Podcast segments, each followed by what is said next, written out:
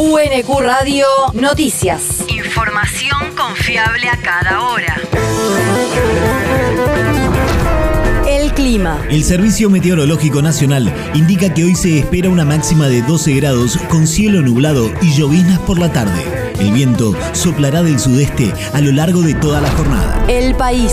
La tasa de desocupación bajó al 7% en el primer trimestre del año. Significó una merma de 3 puntos porcentuales respecto al 10% del mismo periodo de 2021, según informó ayer el Instituto Nacional de Estadísticas y Censos. El INDEC precisó que el registro de desocupación de los primeros tres meses del año se mantuvo en el mismo nivel que el del cuarto trimestre del año pasado. En tanto, la tasa de empleo mostró un crecimiento interanual de cerca de 2 puntos porcentuales, aunque en el cotejo trimestral marcó una leve caída del 0,3%. La región. Provincia condona deudas tributarias a más de 27.000 emprendimientos de la economía popular. Se trata de deudas de ingresos brutos que acumularon los monotributistas sociales que trabajaban en el marco de la Ley de Actividades Laborales de Autoempleo y Subsistencia durante el gobierno de María Eugenia Vidal. Según afirmó Cristian Girard, director de ARBA, esta ayuda fiscal para quienes ejercen su actividad en el ámbito de la economía popular representa un monto total de 564 millones de pesos. El territorio. Protesta de alumnos en el Colegio Nacional de Quilmes.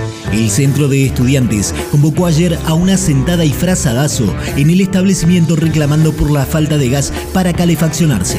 Según indican desde el colegio, los trabajos de mantenimiento de las cañerías de gas están hechos y lo que faltaría es que la empresa proveedora del servicio Metrogas abra las llaves de paso que se habrían cortado durante la pandemia por una fuga. Hoy se reunirán directivos de la escuela con funcionarios provinciales, del Consejo Escolar y de la Municipalidad de Quilmes para acordar el rumbo a seguir. El mundo. Denuncian nueva represión contra los manifestantes que protestan en Ecuador. La Confederación de Nacionalidades Indígenas denunció nuevos hechos de violencia por parte de la policía durante la tarde de ayer en las inmediaciones del Palacio Legislativo de la ciudad de Quito. Los hechos se produjeron luego de que durante la mañana el gobierno de Guillermo Lazo ordenara el retiro de militares y policías del Parque El Arbolito, ubicado a pocas cuadras del Congreso ecuatoriano.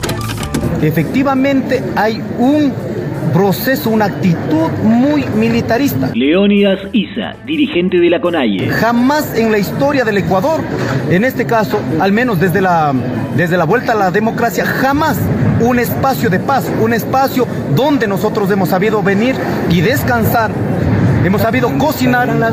En este caso, jamás han roto eh, esta, esta cuestión. El presidente de la CONAIE, Leónidas Isa, afirmó que la situación denunciada representa una mala señal para un acercamiento entre el Ejecutivo y los diversos movimientos indígenas que encabezan la protesta.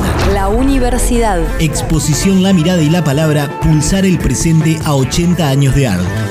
El viernes primero de julio se presentará la exposición en la Universidad Nacional de Quilmes que tendrá como invitados a Julio Menajowski, fotoperiodista, y a María Maluzardi, escritora y periodista.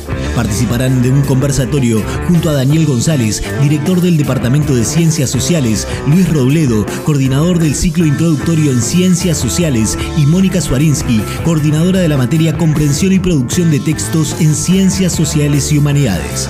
La exposición reúne los trabajos que los estudiantes de esta asignatura del ciclo introductorio en Ciencias Sociales elaboraron a modo de diálogo entre las palabras y las imágenes con el objetivo de construir y compartir el fascinante, multifacético e inagotable mundo que constituye el día a día de la vida a la manera en que Art lo relataba en sus aguafuertes. El deporte. FIFA confirma el aumento del número de convocados para el Mundial a 26 jugadores.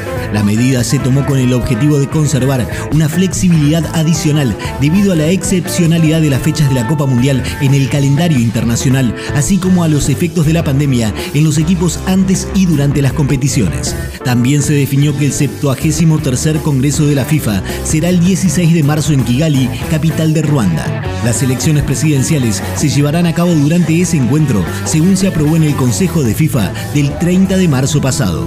UNQ Radio te mantiene informado.